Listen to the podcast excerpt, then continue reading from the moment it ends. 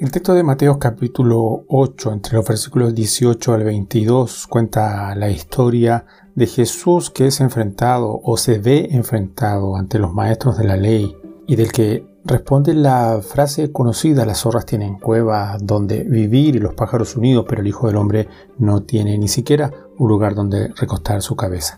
Versículos antes se veía afectado por la multitud y dio instrucciones, dice el versículo 18 del capítulo 8, a sus discípulos para cruzar al otro lado del lago.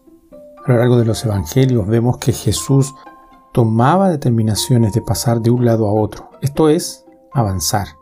Dice el texto de Juan 6:17, y subiendo en una barca se dirigieron al otro lado del mar. Marcos 5:21 dice, pasando otra vez Jesús en una barca a la otra orilla. Marcos 8:13, y dejándolos, volvió a entrar en la barca y se fue a la otra ribera. Él no se dejaba entretener ni perder el tiempo con los que se le oponían.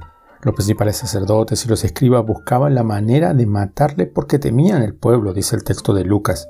Simplemente avanzaba en el engrandecimiento del reino y seguía predicando y haciendo lo que el Padre le ordenaba. Cumplía su ministerio y con el propósito por el cual estaba en esta tierra.